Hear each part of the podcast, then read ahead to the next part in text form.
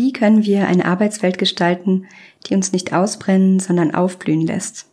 Hallo und herzlich willkommen zu Besser fühlen, besser führen, deinem Podcast rund um die Themen eigene Entwicklung, Positive Leadership und mentale Gesundheit im Arbeitskontext. Ich bin Lena Schulz, Verhaltenstherapeutin und Beraterin für positive Psychologie und in mir schlummert außerdem eine kleine Weltverbesserin. Hier erfährst du, wie du als Führungskraft dein volles Potenzial ausschöpfen kannst, um dein Team ganz nach vorn zu bringen.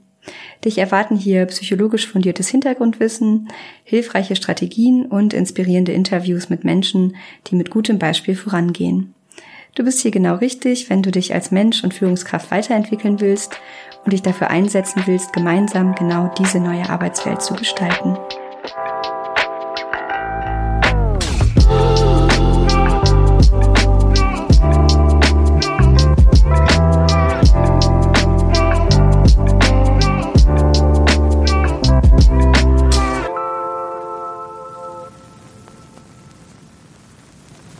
Der Weg ist das Ziel. In der heutigen Folge erzähle ich dir etwas über Flow erleben. Du tust etwas und hast das Gefühl, dass du mit der Aufgabe verschmelzt. Du bist so fokussiert darauf, was du tust, dass du Stunden damit verbringen kannst und die Zeit vergisst. Du fühlst dich auf eine angenehme Art und Weise gefordert und machst Fortschritte mit Leichtigkeit.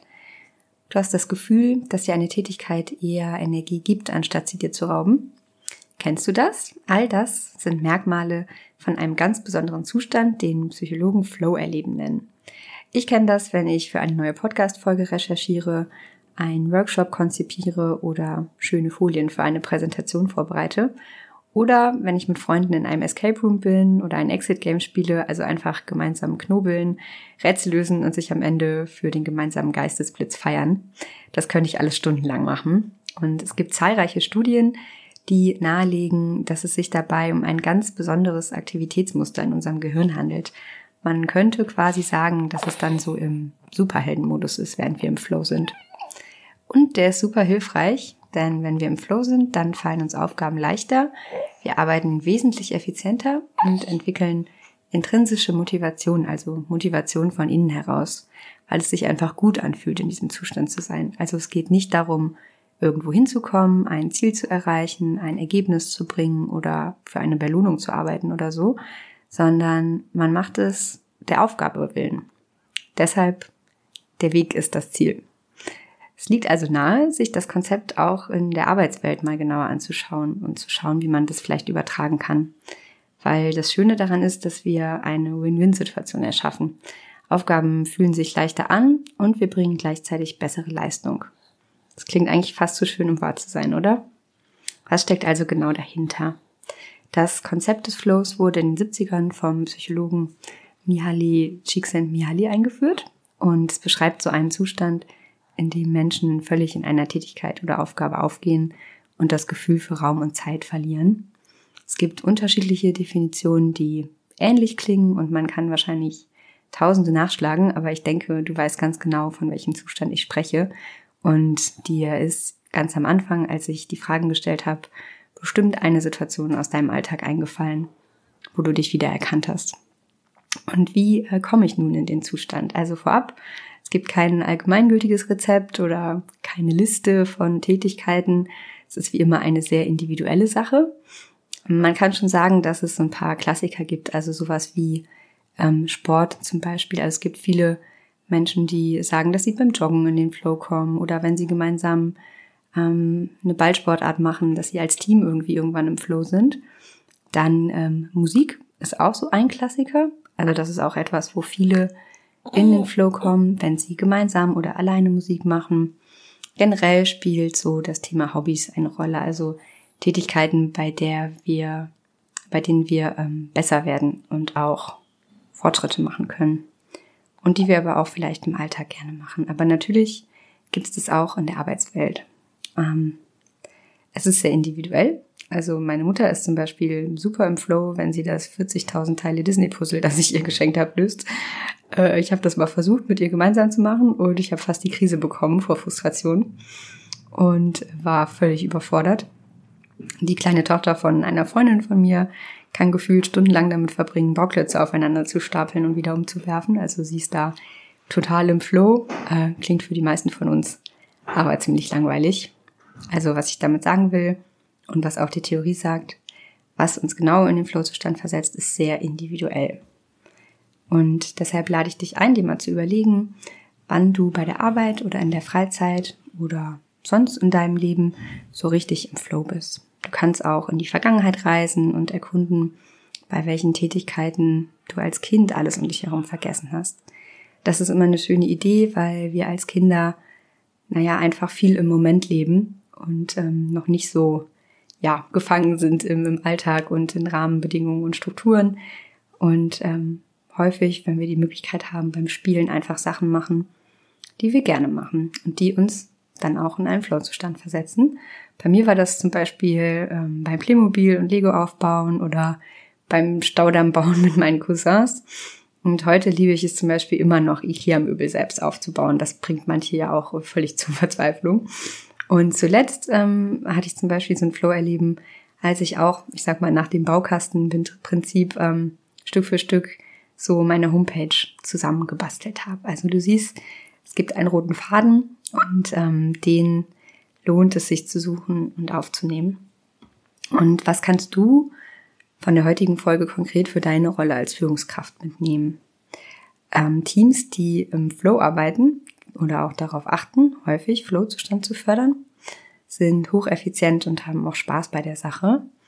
Also schau doch mal gemeinsam mit deinem Team, wann bei jedem Einzelnen und gemeinsam bei euch Flow-Erleben entsteht und baut diese Phasen und Tätigkeiten bewusst aus.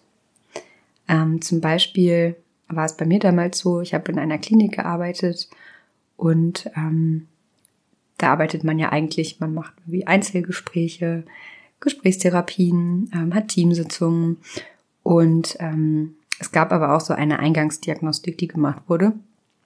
Das wurde dann am Computer gemacht. Ähm, und äh, das musste irgendjemand planen. Also da ging es einfach darum, sich hinzusetzen und einen Plan zu erstellen, zu schauen, okay, wer kommt wann in Behandlung, bleibt wie lange dort, welchen Termin macht man für die Eingangstestung, welchen für die Ausgangstestung, die Termine dann so äh, passig zu gestalten, dass ähm, es quasi in alle Slots irgendwie passt. Also ja, es war jetzt kein Hexenwerk, aber mir hat das zum Beispiel äh, Spaß gemacht. Also ich habe das ähm, quasi diese Aufgabe bekommen äh, als zusätzliche Aufgabe und habe es wirklich gerne gemacht, weil es für mich auch mal eine Abwechslung war und irgendwie, ja, ich konnte dabei gut abschalten. Ich bin vorangekommen, irgendwann war die Liste fertig. Ich war irgendwie ein bisschen im Flow dabei.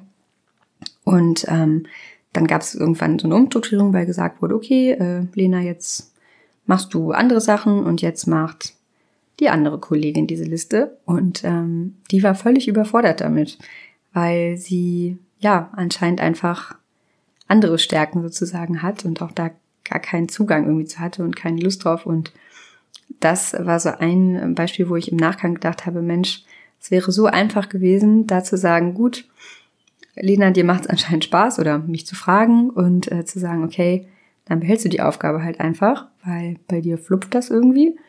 Und Person XY kann dafür einen Vortrag vorbereiten, weil sie das vielleicht irgendwie in den Flow versetzt oder sie das lieber macht. Und ähm, das ist einfach nur ein ganz, ganz kleines Beispiel, was aber wirklich zeigt, ähm, wie man hätte damit umgehen können. Weil so gab es, ich sag mal, Frust auf beiden Seiten. Also äh, ne, ich hatte diese Aufgabe nicht mehr und habe dafür was anderes bekommen, was ich nicht so gerne gemacht habe. Und meine Kollegin äh, hatte auch irgendwie gar keine Lust darauf. Also es ist ähm, wie bei allem so, es ist keine Raketenwissenschaft, ähm, aber es geht darum, sich die Situation wirklich anzuschauen und zu gucken, wie können wir das konkret umsetzen. Genau. Ähm, und ansonsten sei als Führungskraft, wie ich es mal sage, äh, auch ein Vorbild. Man kann immer nur bei sich selbst anfangen mit Veränderungen. Du kannst mit gutem Beispiel vorangehen. Und ähm, auch du wirst sicherlich Tätigkeiten haben, bei denen du auf der Arbeit besonders im Flow bist, die dir leicht von der Hand gehen, die du vielleicht ausbauen kannst. Oder schau mal, dass du kreativ wirst und guckst, was du in deiner Freizeit gerne machst und vielleicht einfach mal schaust, welche Eigenschaft und Stärke dahinter steckt und wie du genau das ähm, mit in ja, deinen Arbeitskontext nehmen kannst, um einfach auf der Arbeit oder im Alltag, im Leben mehr Flow erleben zu haben. Und ja, sei einfach gespannt, äh, was bei der Umsetzung passiert. Und damit vielen Dank, dass du Teil der heutigen Folge warst. Wenn auch du Lust hast auf mehr Weiterentwicklung, dann folg mir gern bei LinkedIn oder melde dich zum Newsletter an, um keines meiner Programme zu verpassen und Teil der Besser fühlen, besser fühlen Community zu werden. Alle Links findest du in den Show Notes und ich freue mich sehr auf die nächste Folge mit dir.